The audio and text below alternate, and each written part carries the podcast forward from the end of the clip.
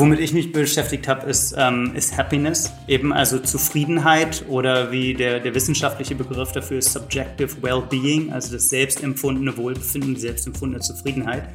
Aber ähm, wenn ich so noch mal einen Augenblick drüber nachdenke, ich denke, das Wichtige, was ich mitgenommen habe, ist, dass einheitlich am Ende des Lebens es auf zwei ganz wichtige Fragen ankommt, nämlich was habe ich mit meinem Leben gemacht und mit wem habe ich es gemacht.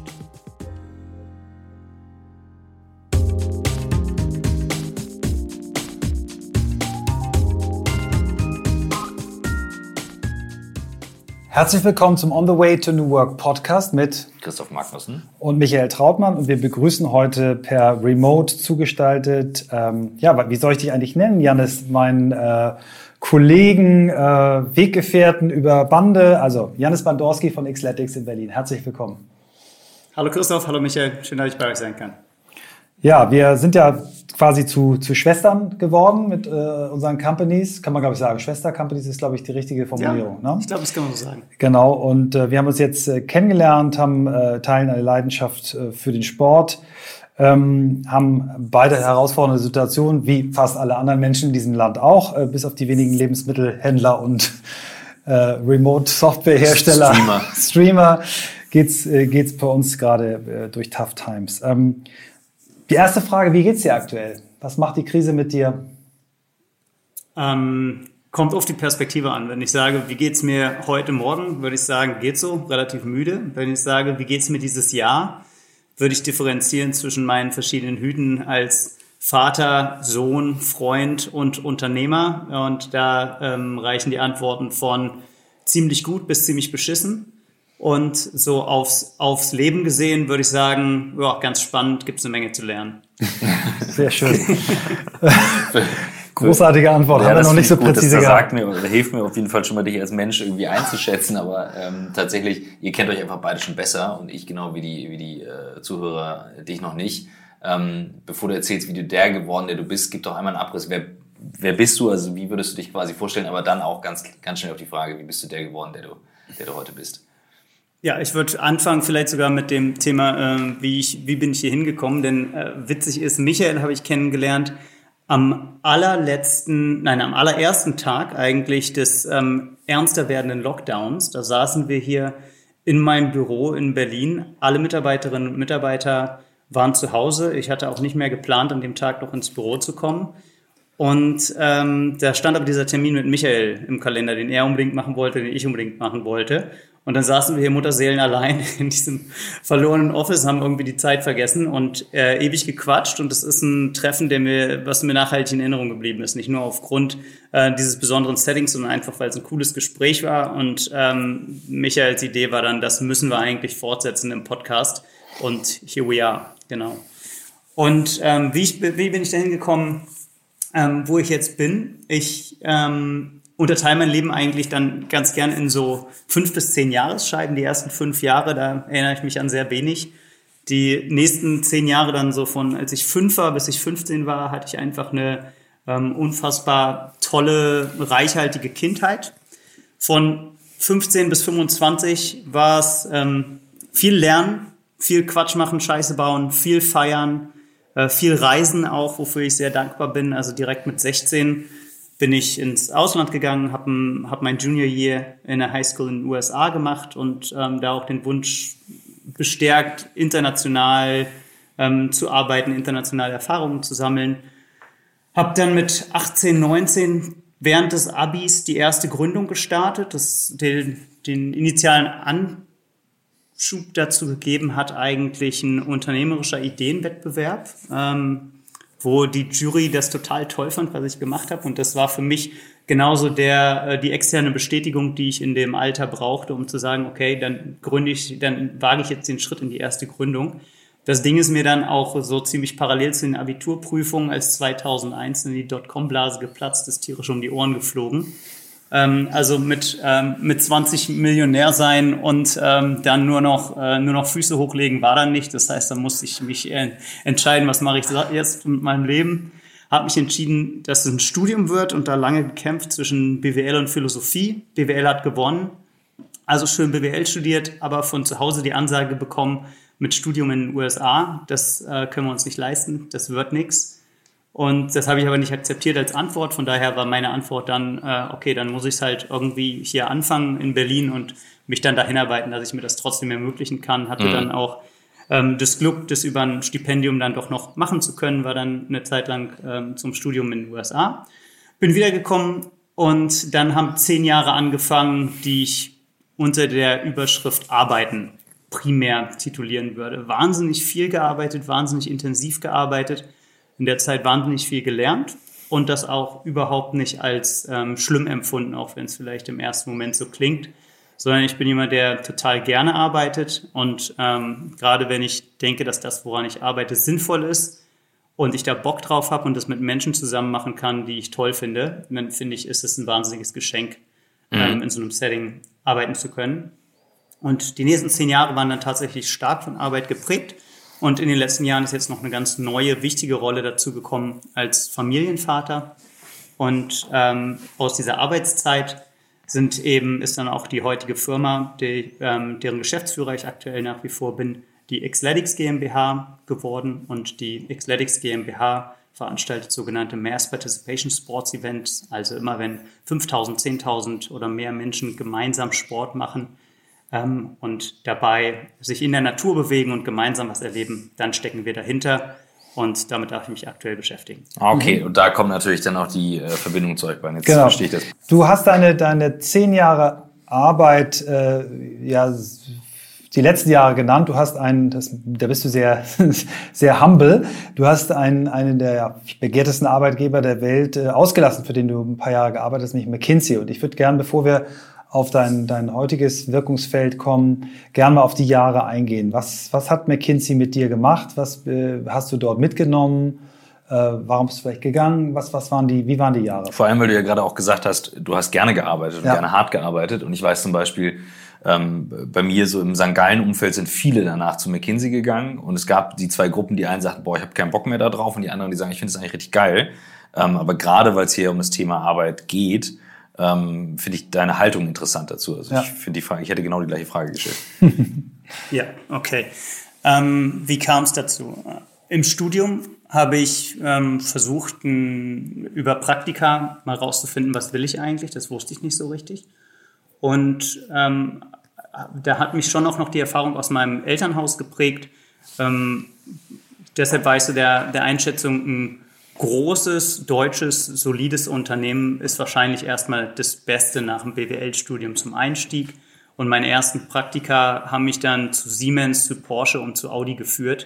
Also ähm, ja, was man dann halt so macht, wenn man nach einem soliden, äh, großen deutschen Unternehmen sucht als BWL-Student.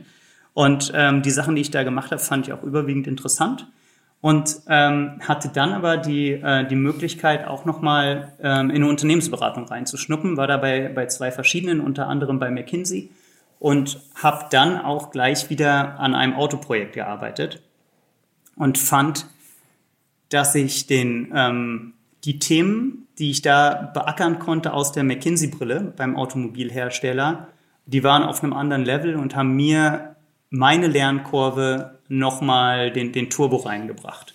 Ja, und deshalb dachte ich mir, okay, wenn ich jetzt die Möglichkeit habe, die ersten drei, vier, fünf Berufsjahre direkt bei einem Autohersteller zu verbringen oder als Managementberater, wo ich dann mal für einen Autohersteller, mal aber auch für ganz andere Branchen arbeiten kann und da ähm, auf verschiedene oder die Einblicke bekommen darf in verschiedene Herangehensweisen, dass das für mich nach, noch wertvoller ist und ähm, habe mich dann entschieden, nach meiner Diplomarbeit, die ich bei Audi geschrieben habe, übrigens, Michael, da haben wir auch nochmal äh, festgestellt, genau. dass es da eine kleine Verbindung gibt.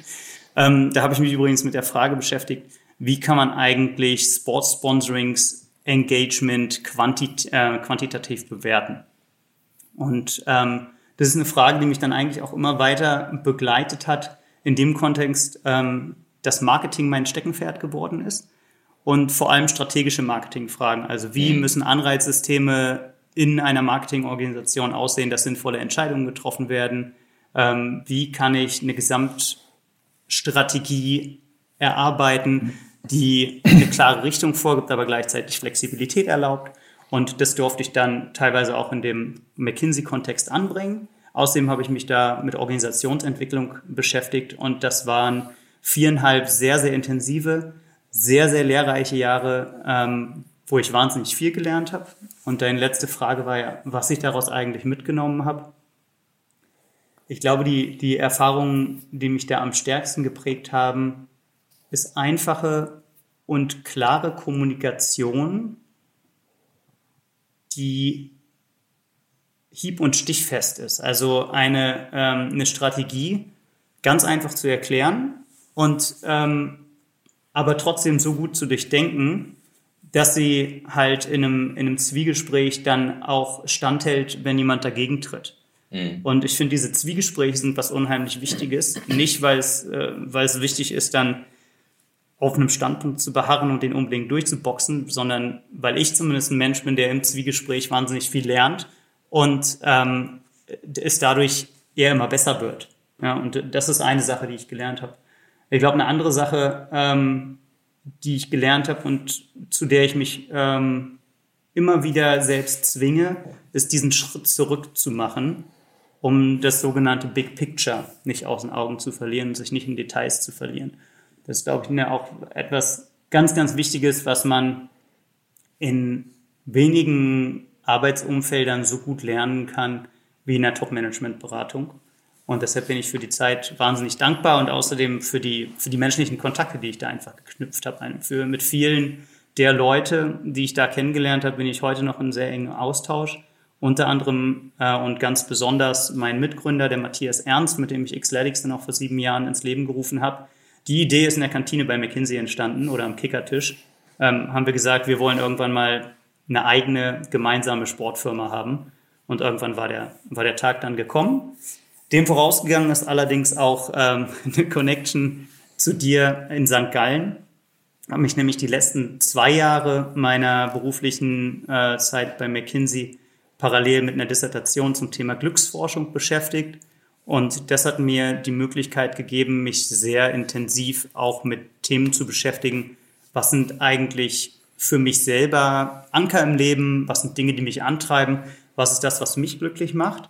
Aber aus einem wissenschaftlichen Kontext habe ich mich vor allem damit beschäftigt, was können Organisationen aus der Glücksforschung lernen und ähm, wie kann man das in einem Leadership-Team oder im Leadership-Stil eines Unternehmens verankern. Das, ja, und das war, mhm. das war was, was ich dann auch auf meine weitere berufliche Reise auf jeden Fall mitgenommen habe und was für meine Entwicklung persönlich auch äh, total wertvoll war. Was waren so deine Kern, äh, Kernerkenntnisse in der Zeit? Jetzt ohne zu wissenschaftlich zu werden, eher so auf vielleicht auf einer menschlichen Ebene, wo du gesagt hast, ach guck mal, hätte ich gar nicht gedacht. Boah. Da jetzt eins rauszugreifen, äh, fällt mir wirklich schwierig. Ähm, es gibt ein super Buch davon von, von Scott Galloway, The Algebra of Happiness, mhm. ähm, der das sehr, sehr einfach runtergebrochen hat. Also ich glaube, die, ähm, die entscheidendste Erkenntnis ist,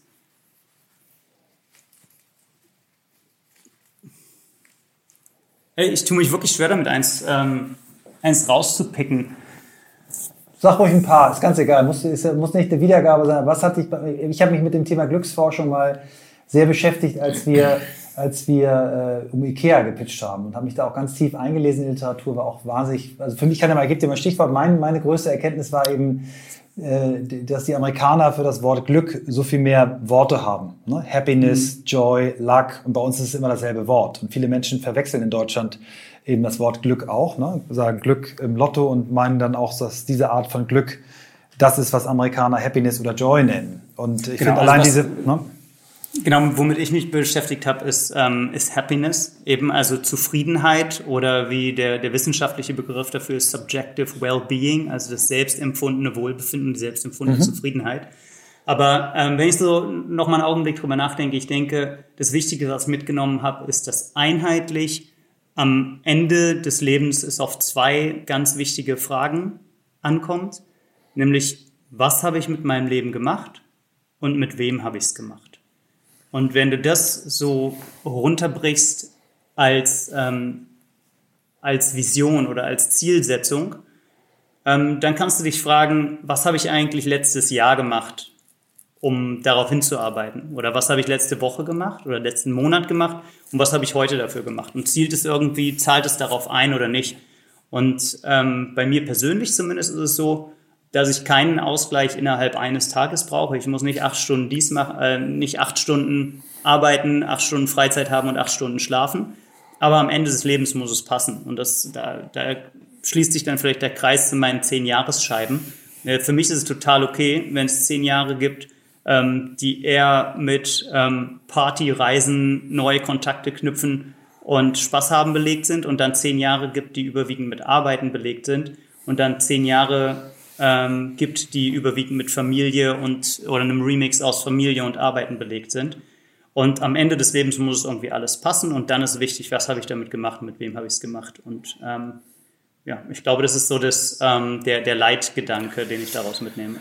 Was, was würdest du sagen, ähm, eine der ganz wichtigen Fragen, wenn es um das Thema New Work geht, und New Work wird in Deutschland leider total falsch verstanden an vielen Stellen, was mir echt auf den Sack geht. Ähm, aber wir sind ja Ups. dran, das wieder zu drehen. Ähm, es hat nichts mit Office Dogs oder Meetings nach fünf zu tun oder Fruit Bowls oder dem ganzen Kram, der schön ist, aber das ist eben Joy im Büro und Wohlstimmung, aber das hat nichts im Kern mit New Work zu tun sondern im Kern steht diese Frage nach, was will ich wirklich, wirklich und ähm, mit dem Ziel, dass Arbeit mich eigentlich stärkt statt schwächt, was in vielen Fällen ja der Fall ist. Ähm, äh, was Michael jetzt auch als einen Leitsatz ausgegeben hat, was ich großartig finde. Du musst dir das noch auf den Arm tätowieren, bitte. Ne? ähm, und was würdest du sagen, ähm, kann deine Erfahrung aus dem Thema ähm, Sub Subjective Happiness ähm, oder Wellbeing ähm, dazu beitragen, diese Frage zu beantworten? Ich sag dir ganz kurz meinen Hintergedanken. Ähm, für mich gibt es einen Unterschied zwischen dem Satz, tu, was du liebst und du wirst glücklich sein, ähm, und, dem, und der Frage, willst du das, was du machst, wirklich, wirklich, in aller Konsequenz? In aller mhm. Konsequenz. Mhm. Also mit auch den langen Arbeitstagen, mit auch dem Ganzen, was dazugehört. Weil dieser Blick auf tu, was du liebst, den finde ich manchmal gerne so ein bisschen flauschig, rosarot, ähm, versus was du wirklich, wirklich willst, ist eine Konsequenz sein. Da gibt es irgendwas, wo du sagst, schau, aus meiner Erfahrung könnte man das auf New Work ganz gut nochmal mit übertragen oder es wäre eine wichtige Frage, die man sich stellen sollte. Ich fand das schon stark, was du gerade hattest mit, mit zum ja. Ende des Lebens. Also ich denke, es ist ganz wichtig, dass das, was ich jetzt sage, für mich gilt und mhm. dass ich nicht denke, dass die Antwort richtig ist oder dass andere Antworten darauf äh, falsch sind. Ich glaube, mhm. es gibt mehrere richtige Antworten dafür und es ist eine sehr persönliche und individuelle. Für mich ist Arbeiten integraler Bestandteil meines Lebens und deshalb behandle ich das auch so wie andere Bereiche in meinem Leben, nämlich mit den zwei Fragen, was tue ich inhaltlich in meinem Job und mit wem mache ich das?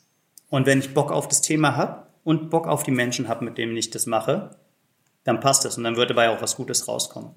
Und das sind die zwei ähm, Grundvoraussetzungen. Das sind keine alleine, die zwei Themen sind keine Garanten für Erfolg, mhm. wie auch immer der dann definiert sein mag. Aber wenn die beiden passen, mhm. dann ist die Wahrscheinlichkeit für Erfolg, denke ich, signifikant höher, als wenn ich was mache, worauf ich keinen Bock habe, auch wenn ich es mit Leuten mache, die cool sind oder die ich mag. Ähm, oder wenn ich an einem wahnsinnig coolen Thema arbeite, aber auf die Menschen, mit denen ich es mache, keine Lust habe. Ja, und deshalb, ja. wenn, wenn, wenn die beiden passen, dann fühlt es sich für mich weniger an wie Arbeit, wie auch immer das dann definiert ist. Ja. Aber dann ist es einfach ein integraler Bestandteil meines Lebens, der dazu beiträgt, dass ich happy bin. Das finde ich eine ganz starke äh, Hilfe bei dem Thema, ähm, wie kannst du diese Frage weiter umreißen? Also weil uns viele immer fragen, ja, was kann man jetzt denn bei dieser Frage beantworten? Du hast eigentlich gerade eine Antwort gegeben und ich unterschreibe das so, dass es für mich auf jeden Fall auch gilt.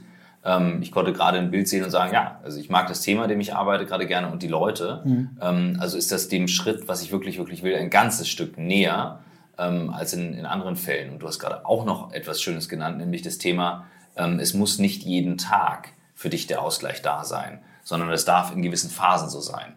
Und ich glaube, wenn man sich das erlaubt, dass das so ist, dass keine Ahnung, ein Tag mal scheiße ist oder auch mal eine Woche scheiße ist und dann gehe ich wieder zurück und sage, okay, trotzdem bin ich an dem richtigen Thema dran, dann schafft man es, diese Konsequenz durchzuhalten, die es dann doch braucht. Weil ich häufig auch das erlebe, dieses Schwingen zwischen Extremen, gerade wenn man, vielleicht kannst du deine Zeit mal teilen, äh, als es bei McKinsey dann aus dem, auf dem Weg nach draußen war. Ich erlebe dich als jetzt gerade sehr klaren Menschen, sehr schnell denkenden Menschen, aber vielleicht kannst du deine Gefühlslage von damals teilen, weil gerade wenn du in so eine Phase kommst, ich mache was Neues, dann fühlt sich ja der Anfang, ne, jedem Anfang wurde ein Zauber inne, das fühlt sich ja immer super an.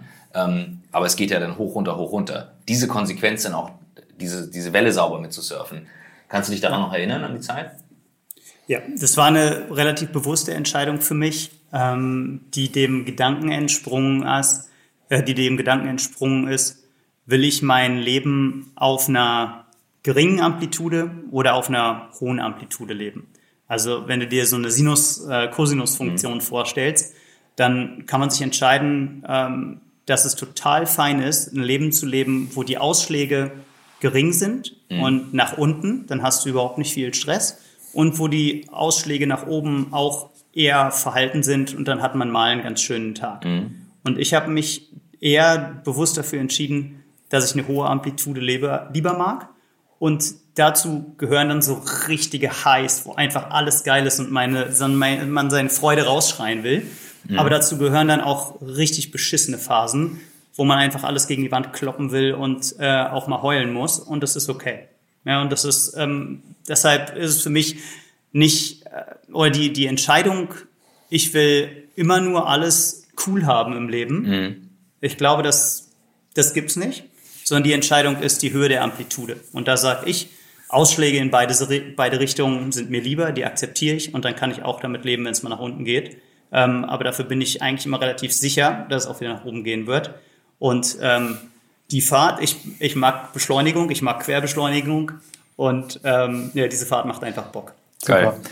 Ich würde gerne noch mal den äh, ganz kleinen Schritt zurückgehen. Äh, was mir sehr gut gefällt, äh, ist diese, diese Erkenntnis, die du aus deiner ähm, äh, Zeit mit der Promotion mitnimmst, dieses, was mache ich und mit wem mache mhm. ich es? Weil das Ganze ein Tick niedrigschwelliger ist als die Frage, was ich wirklich, wirklich will, mhm. die ja schon, na, ich kann, ich erwarte nicht von einem 20-Jährigen, dass der die schon beantworten kann.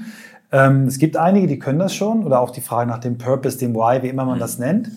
Ähm, und viele fragen uns immer, wie komme ich denn dahin? Ne? Wenn mich ein 23-Jähriger fragt, dann komme ich häufig ins Straucheln. Ich nenne ihm dann ein paar tolle Tipps, aber das ist ein ganz toller neuer Tipp zu sagen. Frag dich doch mal, was möchtest du machen? Was, was ist das, was dir wirklich Freude macht?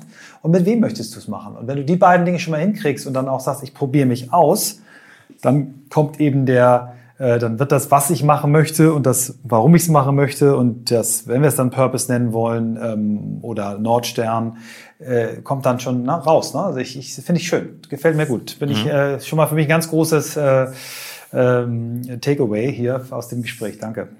Freut mich. Und das ist natürlich eine, ähm, eine Reise, wie du sagst, bei der, bei der es total helfen kann, auch sich Begleitung dabei zu suchen. Das ist keine Frage, die man im stillen Kämmerlein für sich beantworten muss. Das ist auch wieder ein Thema, was man vielleicht mit einer vertrauten Person oder in einem kleinen Kreis erarbeiten kann. Ja. Oder auch mit einer, mit der Hilfe von einem professionellen Coach. Äh, jemand, der einen an die Hand nimmt dabei, ab und zu mal reinbohrt, ist das wirklich die Antwort, ähm, die du geben willst oder mal eine Vision aufmacht? Wie würde sich das dann anfühlen, wenn du diesen Weg einschlägst? Wo führt der dich in 10, 20, 50 Jahren hin? Und ähm, dann zu helfen, diese, ähm, diesem Bild Klarheit zu verlangen. Denn ein, einer meiner Leitsätze ist, dass Produktivität durch Klarheit entsteht. Und dass Produktivität Klarheit erfordert. Wenn ich ja, wenn ich mir über eine Sache im Klaren bin, dann kann ich loslegen, Ärmel hoch yeah. ähm, und losackern. Wenn ich keine Klarheit habe, dann kann ich so hart arbeiten, wie ich will, dann wird das Ergebnis nicht gut sein und dann werde ich unproduktiv sein. Super. Lass uns mal an den zwei Stellen bleiben. Ich würde gerne zwei Sachen wissen. Einmal ähm, die, den Teil der, der Sinuskurve, den die meisten Leute nicht gut finden, ist äh, der Ausschlag nach unten. Ähm, und ich würde gerne Und äh, da du, da du das schon ein bisschen geteilt hast und ich mir vorstellen kann, dass eine Firma, die gerade Mass Participation Events organisiert, wie die von Michael ähm, oder ich, der Vorträge vorher gehalten hat oder äh, in, in Firmen viele Menschen zusammengebracht hat, ähm, das ist gerade ziemlich suboptimal. Ähm, oder sagen wir so, es geht geiler. Ähm, das ist jetzt vermutlich mal ein unterer Teil der, der, der Kurve. Ähm, was sind deine Erfahrungen? ähm, wie du diese Ausschläge wahrgenommen hast und wie du dich da auch wieder rausgearbeitet hast. Gar nicht im Sinne von, was du nachher gemacht hast, sondern deine Haltung.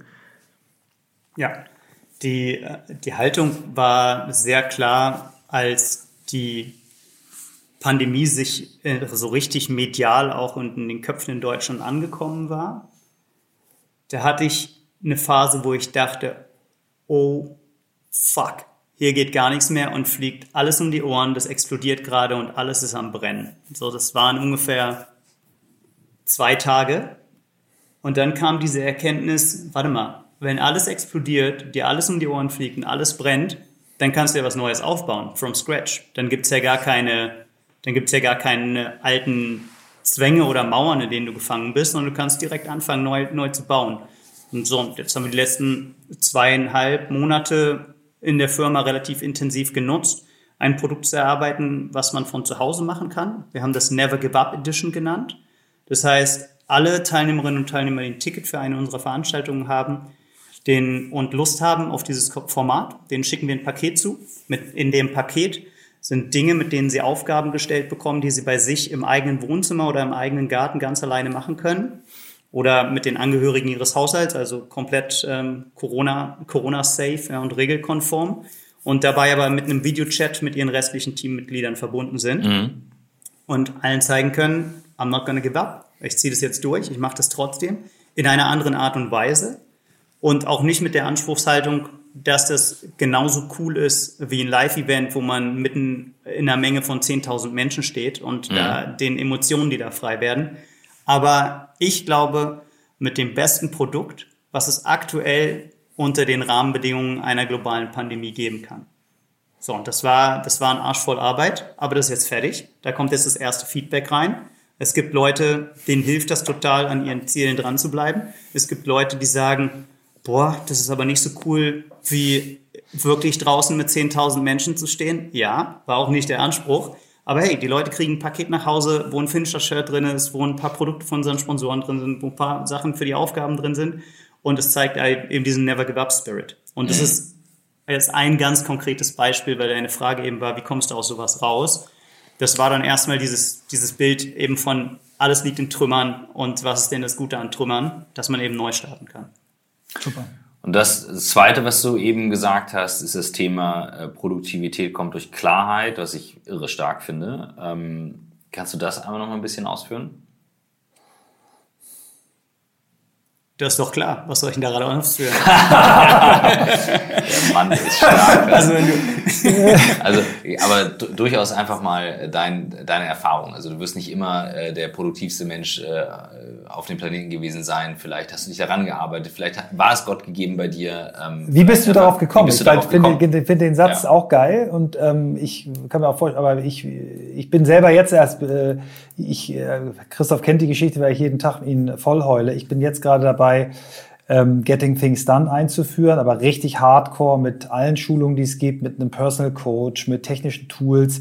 Und ich, ich tue mich so schwer. Und, und jetzt, wo du sagst, äh, ähm, Klarheit schafft Produktivität, das ist die Überschrift für Getting Things Done. Ne? Also ich habe eine mhm. so, solche Klarheit darüber, weil ich den Unterschied auf einmal kenne zwischen, ich tue Dinge, die ich geplant habe, ich tue ungeplante Dinge oder ich plane Dinge. Also diese Arbeit allein darin einzuteilen, dann äh, sich zu überlegen, ähm, was kann ich in zwei Minuten machen, mache ich gleich, ähm, wo muss ich Leute dafür haben, was für ein Kontext bin ich gerade, bin ich gerade auf eher No-Brainer-Kurs, kann ich normal arbeiten oder brauche ich absoluten Crystal Clear Fokus, wie verfolge ich Projekte nach äh, ähm, und ich, ich, ich schaffe mir gerade Klarheit.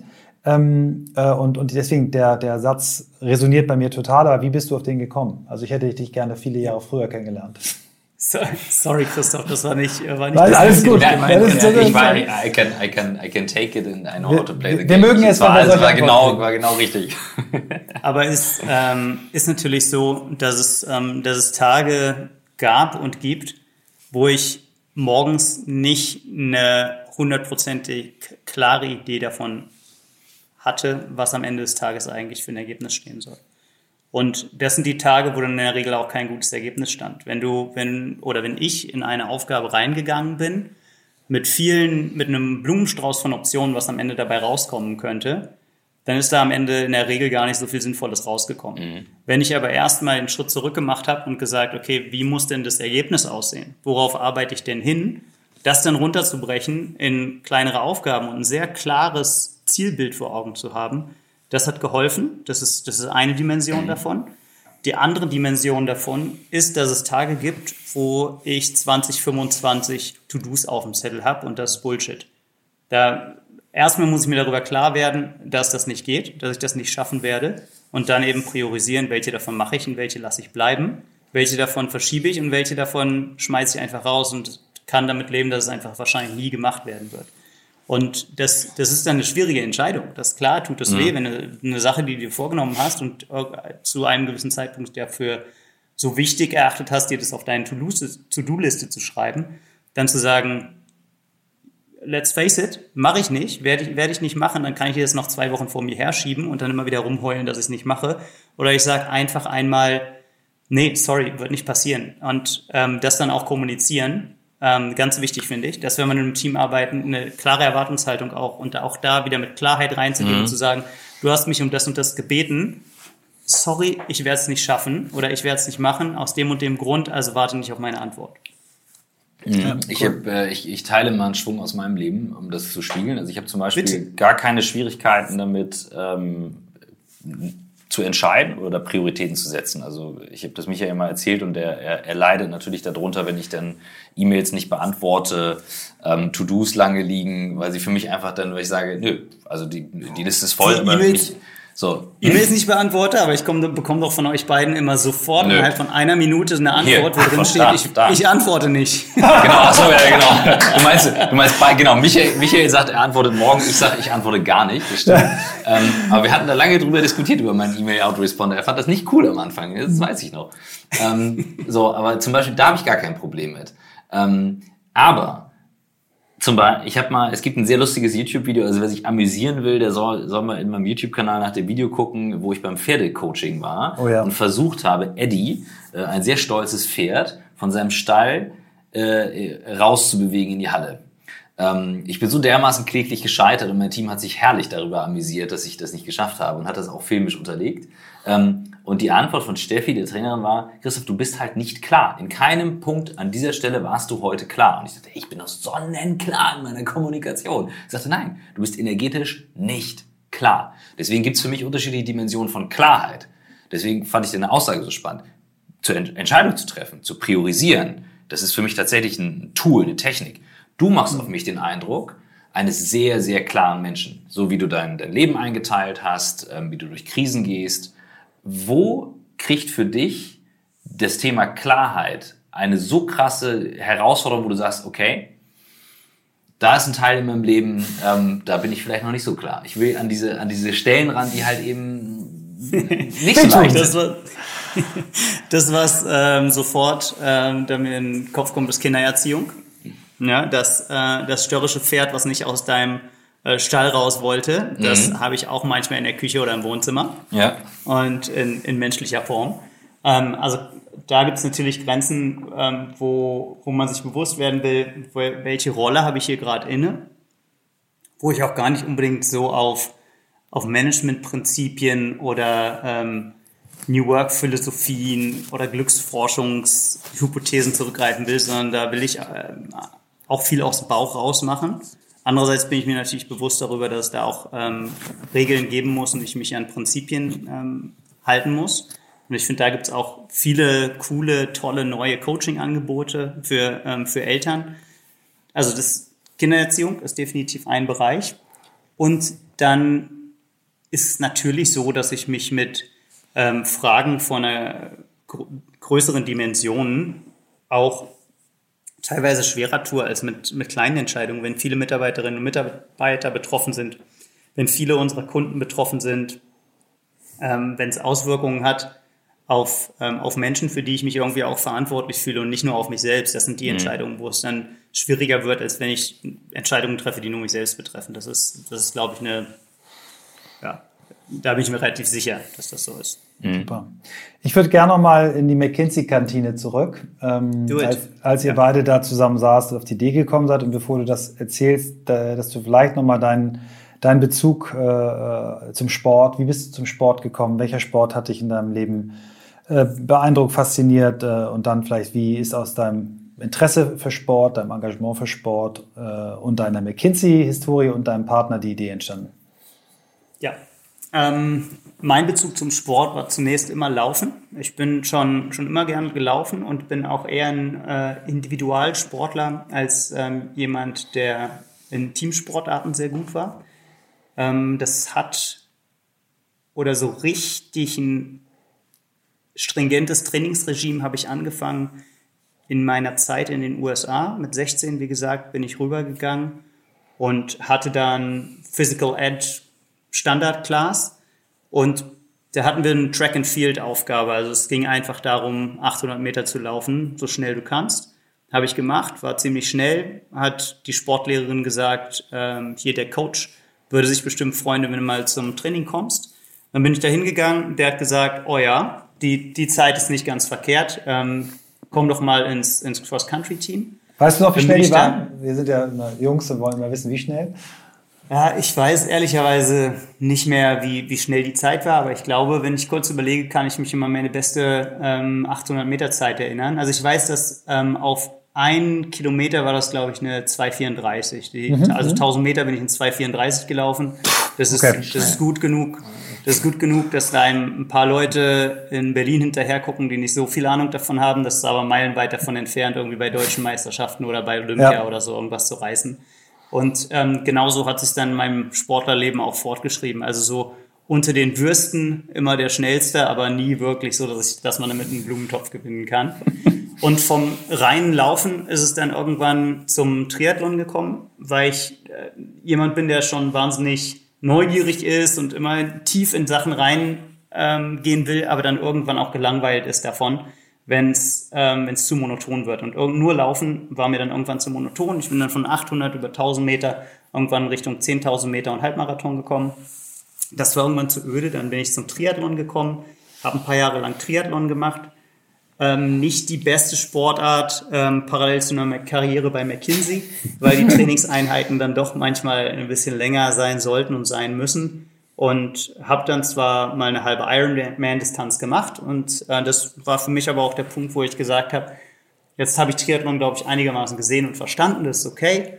Und dann bin ich zum Hindernislauf gekommen. Und das war eigentlich ein Umweg über Körpergewichtstraining, über Calisthenics in Kombination mit Laufen und hat angefangen mit einer kleinen Gruppe von Freunden, mit denen wir durch den Park gerannt sind immer unsere 500 bis 1000 Meter gelaufen, dann an der nächsten Parkbank oder am nächsten Spielplatz oder am nächsten Baum ein paar Körpergewichtsübungen oder Partnerübungen gemacht und dann weitergelaufen und hatten da immer ein schönes ein-, zweistündiges Trainingsprogramm eben mit der perfekten Kombination aus Laufen, Körpergewichtsübungen und natürlichen Hindernissen. Und das war dann auch der Ausschlag für die Gründung von Xletics, weil wir dann selber auch an professionell organisierten Hindernislaufen teilgenommen haben ähm, auch mit meinem jetzigen Geschäftspartner Matthias Ernst und da festgestellt haben, wir glauben, wenn wir uns da richtig Mühe geben, dann könnten wir es noch besser organisieren. Und wenn wir uns richtig Mühe geben, könnten wir es auch noch besser vermarkten. Und wenn uns das beides gelingt, es besser zu vermarkten und besser zu organisieren, das macht so viel Bock, dann haben wir da was, womit wir viele, viele, viele Menschen begeistern werden können. Mhm. Und ähm, ja, in der Rückschau betrachtet hat das super gut funktioniert. Mittlerweile über eine halbe Million Menschen, die an unseren Veranstaltungen teilgenommen haben. Dieses Jahr auch wieder deutlich über, äh, also deutlich sechsstellig. Und ähm, ja, dann kam Corona, dann kam alles anders. Und jetzt machen die Leute es halt in ihrem Wohnzimmer, mhm. in, der, in der Never Give Up Edition. Aber ähm, das Live, das gehört auch dazu. Aber das ist so vielleicht der ganz kurze Abriss auf meine äh, Sportlerkarriere. Und privat äh, wandere ich sehr gerne und gehe super gerne surfen, also Wellenreiten. Und wenn ich, Wellenreiten ist ja äh, eine, ein Sportart für geduldige Menschen. Überwiegend sitzt du halt auf dem Wasser und wartest auf die, gemeinsam auf die nächste Welle. Und ich denke, dass Unternehmen gründen und Surfen super viel gemeinsam haben, weil wenn du da raus paddelst, dann weißt du nie genau, was dich erwartet. Das mhm. ist bei einer Gründung genauso. Und dann sitzt du da an deinem Spot und guckst du in den Channel rein, wie du am besten ins Lineup kommst oder du springst direkt rein und versuchst dich also durchs Weißwasser nach vorne zu kämpfen. Und ich sehe da unheimlich viele Parallelen zu der ganz, ganz frühen Phase. Und da musst du einfach erstmal da sitzen und warten.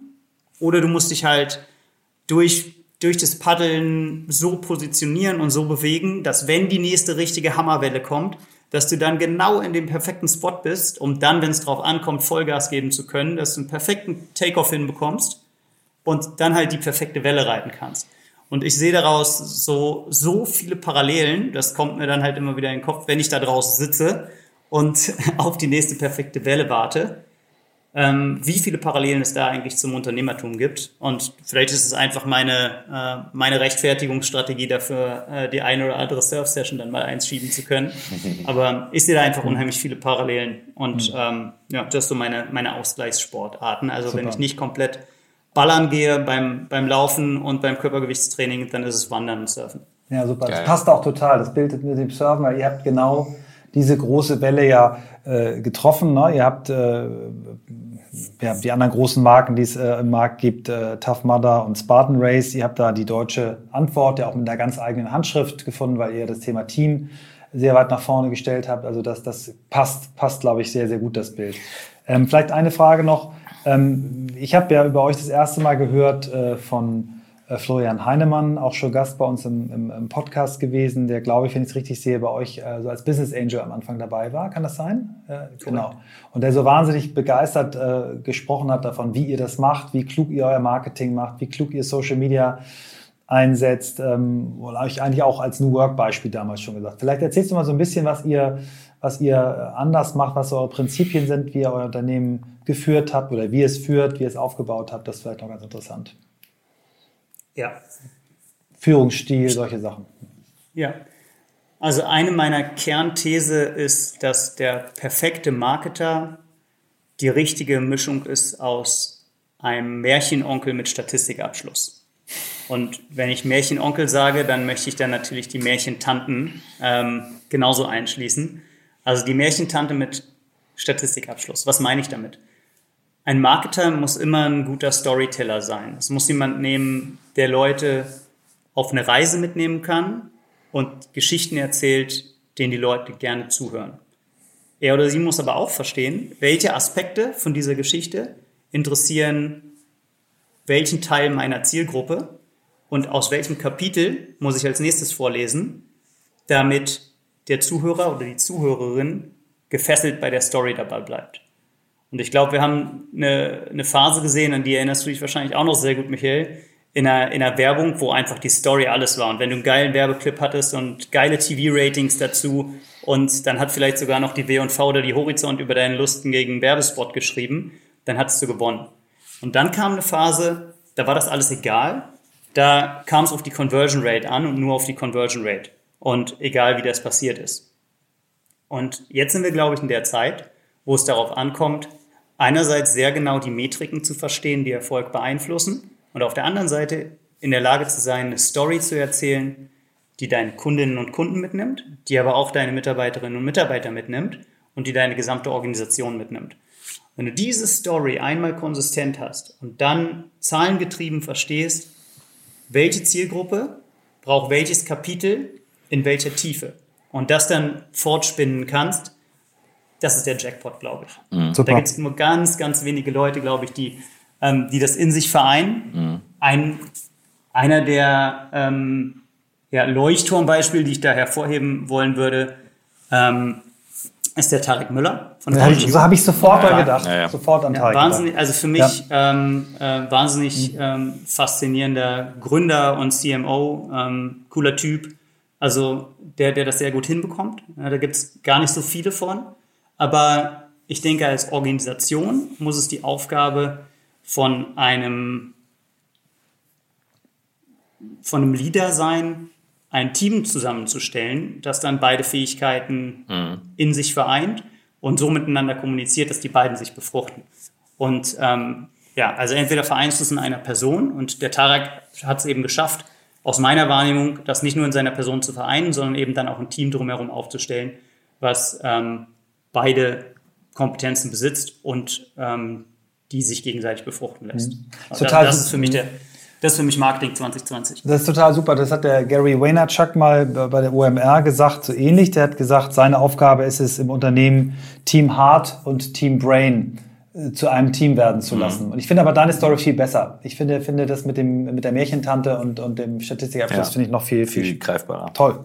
Das wird eine Headline, auf jeden Fall, kann ich jetzt schon mal sagen. Eine von, wir haben so viele Headlines schon ja. drin. Also, genau, aber das ist ja jetzt für jede Zielgruppe, haben wir jetzt hier die Aufgabe, eine Headline ja. rauszubauen, wenn wir dem jetzt folgen. Machen wir. Ähm, genau, was, vielleicht gehen wir noch mal ein bisschen auf, auf, auf äh, das finde ich super, super, super tolle Antwort, auch auf was, was euren, euren Marketing-Approach wenn, angeht. wenn ich da einhaken darf an der mhm. Stelle, Christoph, das ist genau das, was ich meine. Also wenn du, ähm, wenn du jetzt die, die Podcast-Folge in der, in der Horizont oder in der W&V vorstellst, dann ist es vielleicht ähm, gesucht wird die nächste Märchentante mit Statistikabschluss. Genau. Wenn du die, wenn du die in einem in einer Audience vorstellst, die eher auf das Thema Happiness, New Work fokussiert ist, dann nimmst du vielleicht ein anderes Zitat. Mhm. Und dann gibt es noch drei andere Zielgruppen, die vielleicht ein anderes Zitat brauchen. Und genau ja. das zu verstehen und dann eben datengetrieben zu verstehen, welche Folge wird von wem wie lange gehört. Ja und ähm, wann, wann steigen die Leute aus? Und, und, und, und das Spannende ja, weil, weil die Aufmerksamkeitsspannen so niedrig geworden sind, ist ja ähm, das Potenzial von den, den Medien heute. Also du kannst es ja alles selber auf Facebook und Co. machen. Ne? Also machen ja immer noch verhältnismäßig wenige Firmen wirklich konsequent. Also es ist halt super anstrengend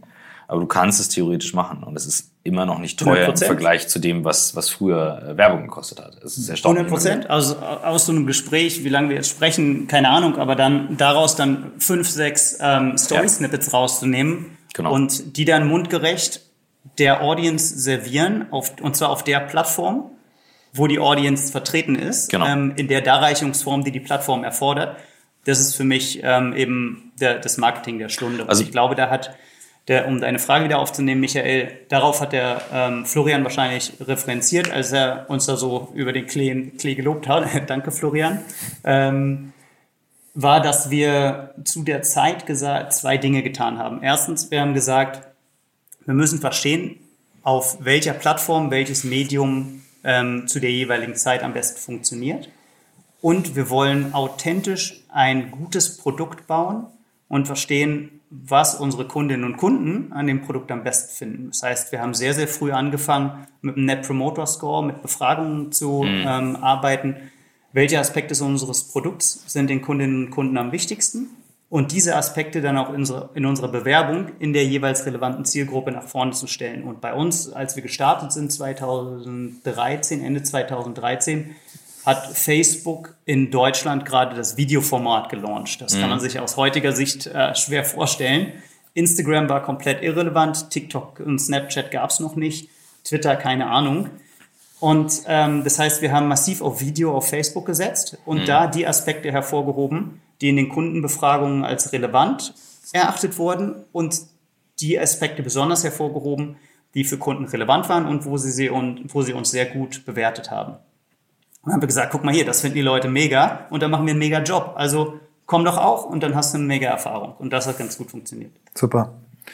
Sag doch noch mal vielleicht ein bisschen was zu, zu, ähm, zu eurem, ja, wie ihr eigentlich führt, wie ihr Verantwortung abgebt, wie ihr delegiert, wie ihr aufgebaut seid. Ähm, ähm ein bisschen euer mal besser, mal, mal besser, mal schlechter, glaube ich. Also wir, äh, das, ähm, warum kann ich das so sagen? Weil wir eine sehr offene Feedback-Kultur haben. Das mhm. heißt, ich ähm, ich merke auch relativ schnell und direkt, ähm, wenn ich gut führe und wenn ich mal nicht so gut führe, dann gibt es auch einen ähm, vors Schienbein in einer sehr offenen und sehr konstruktiven Art und Weise. Ähm, aber ich habe selten Phasen, wo ich äh, zwei Wochen, vier Wochen gar nicht weiß, äh, wie ich wahrgenommen werde aus dem Team. Das ist was, ähm, was denke ich, eine große Errungenschaft ist, dass wir eine sehr offene äh, Feedback oder sehr ge stark gelebte Feedback-Kultur haben. Ansonsten äh, muss ich da auch bei zwei Geschäftsführern, bei Matthias und mir, ein bisschen differenzieren. Wir sind Individuen, jeder hat ein bisschen seinen eigenen Führungsstil, aber wir haben uns auf gemeinsame Werte geeinigt, relativ früh auch in, in der Firmengeschichte und haben das immer an die Vision geknopf, geknüpft, we want to excite people through sports. Mhm. Das heißt, das ist, das ist unser Leitgedanke und wenn wir was Neues anstoßen, Initiativen starten, Projekte auch wieder einstampfen, äh, Sachen bleiben lassen, Menschen einstellen, ähm, uns von Mitarbeiterinnen oder Mitarbeitern trennen, das ist die Leitmaxime. Are we exciting people through sports? Der zweite Aspekt von unserer Vision ist, and to build a profitable company. Das eine bedingt das andere. Und der dritte Aspekt von unserer Vision dreht sich eigentlich nur noch um Menschen. Wir sagen, we want to attract, retain and work with smart people who we can trust. Und ähm, das ist, das, dieser dritte Aspekt geht dann eigentlich nur noch um mit wem machen wir es? Also Super. das Thema, mhm. auf das wir Bock mhm. haben, ja, da, da, schließt sich dann der Loop zum, zum ja. Einstieg unseres Gesprächs, würde ich Schön. sagen. Exciting people through sports, das ist das, worauf wir Bock haben. Building a Profitable Company ähm, ist eine Grundvoraussetzung dafür, dass wir das ähm, auch auf mittlere Frist tun dürfen, wenn wir nicht ohne Ende VC-Geld einsammeln wollen. Mhm. Und der Aspekt, habe ich Bock auf die Menschen, mit denen ich es mache, ist dann ähm, der Rest unserer Vision. So setze ich das zusammen. Und daraus ergeben sich dann viele Leadership-Prinzipien. Super. Genau die Antwort wollte ich hören. Ganz toll, weil sie schön anschließt auf, auf äh, was, ich, was ich will, mit wem ich es will. Wirklich toll. In, in, in aller Klarheit, die du hast, ich hab, hätte theoretisch noch äh, sehr viele Fragen. Ähm, aber ich habe, äh, ja, wir haben jetzt fast eine Stunde voll. Ja. Äh, wir sollen ja ein bisschen aufpassen. Ähm, was wäre deine klare Antwort auf äh, deine eine Buchempfehlung äh, für Inspiration, Must Read, äh, wenn ich dich treffen würde? Wenn ich äh, irgendwie 30 Sekunden mit dir hätte und du mir sagst, Christoph, das eine Buch, lies es. Das wird dein Leben verändern. Wenn's, wenn du eher der Typ für Romane bist, würde ich sagen Hektors Reise. Total cooles Buch. Mhm. Ähm, sehr kinder-, kinder- und vorstandsfreundlich geschrieben. Also kann man einfach so weglesen.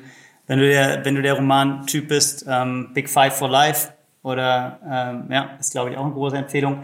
Wenn es ähm, in den Bereich Sachbücher geht, finde ich The Algebra of Happiness von Scott mhm. Galloway.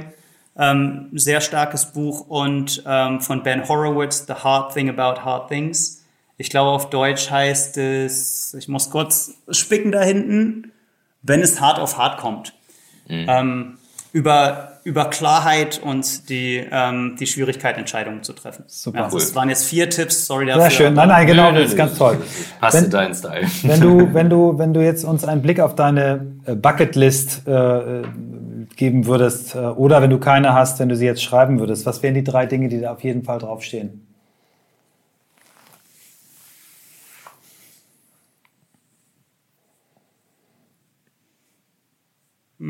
Ich weiß nicht, ob ich so der Typ für, für Bucketlist bin. Ich bin eher der Typ für am Ende vom Leben muss alles in Balance sein und passen. Es gibt schon ein paar Sachen, die ich gerne noch machen würde, aber das eine muss ähm, zum anderen passen und das alles hat, alles hat seine Zeit. Also ich, ich muss da jetzt nicht irgendwas abhaken. Ich dachte, ich entlocke dir noch, was sind, was sind die Pläne, die vielleicht äh, nach Xletics kommen, aber du musst es nicht sagen. ja, dann, dann sag das doch einfach. hat er recht, hat er, hat er recht. Ja, also für, äh, für mich wird die, die Rolle als aktiver Geschäftsführer Ende 2020 zu Ende gehen. Ähm, das haben wir mit unserer neuen Konzernmutter, mit der Infront-Gruppe so besprochen, haben auch schon uns entschieden, wer die Führung der Company übernehmen wird und das im Team verkündet und ähm, sind dabei, jetzt auch die neue, äh, neue Geschäftsleitung schon an die neue Rolle heranzuführen und zu coachen. Und für mich persönlich wird es bedeuten, dass ich dann nach Niederlegung meines Mandats hier als aktiver Geschäftsführer mehr Zeit mit der Familie verbringen werde und nach diesen zehn Jahren ähm, sehr intensiver und harter Arbeit äh, die Balance ein bisschen mehr in die Richtung shiften werde. Aber ich glaube, ich kann auch mit Sicherheit sagen, dass es nicht die letzte unternehmerische Erfahrung gewesen sein wird. Aber wann es genau losgeht und mit welchem Thema, das ähm, kann ich noch nicht sagen. Alles klar. Cool. Ja, ganz, ganz herzlichen Dank. Wir wünschen dir äh, wirklich ganz, ganz viel Erfolg jetzt auf den letzten Monaten. Ähm, ich weiß, du, wir, wir, reden ja darüber, mit Hyrox haben wir ein ähnliches Thema, nicht ganz so hart, wie, wie es bei euch gerade ist, weil unsere Wettbewerbe erst wieder im Oktober losgehen. Aber wenn du noch irgendwas, äh, noch einen kleinen Aufruf an, an, an unsere Community äh, können die bei euch auf der Seite diese Home Challenge äh, äh, buchen. Also wir wollen gerne noch ein bisschen Werbung für dich machen. Also was, was kann, kann man jetzt genau machen, um euch zu unterstützen und Teil eurer Community zu werden? Genau. Die Never Give Up Edition ist sowohl bei der Xletics Challenge auf xletics.com buchbar. Da kann man sich ein Ticket kaufen. Und auch bei unserem Format, das sich ausschließlich und exklusiv an Frauen richtet, das ist der Schau ins Land Muddy Angel Run. Da kann man auch die Never Give Up Edition buchen. Dazu geht man auf die Website muddyAngelRun.com und kann sich da ein Ticket holen. Und ich glaube, das ist eine ähm, wirklich coole Art und Weise jetzt in diesen Zeiten, seinen Samstag mit ein bisschen Sport, ein bisschen Spaß und ein bisschen Abwechslung zu füllen. Und ähm, die Tickets sind überschaubar teuer und ich denke, das ist ein, ähm, ist ein gutes Investment in die eigene Zufriedenheit. Und Geil. hilft uns auch in der Phase jetzt, wo wir keine Live-Events durchführen können. Super. Sehr Ganz cool. herzlichen Dank. Ganz vielen Dank. Sehr, sehr bis gerne. bald. Danke, Christoph. Danke, Michael. Bis bald.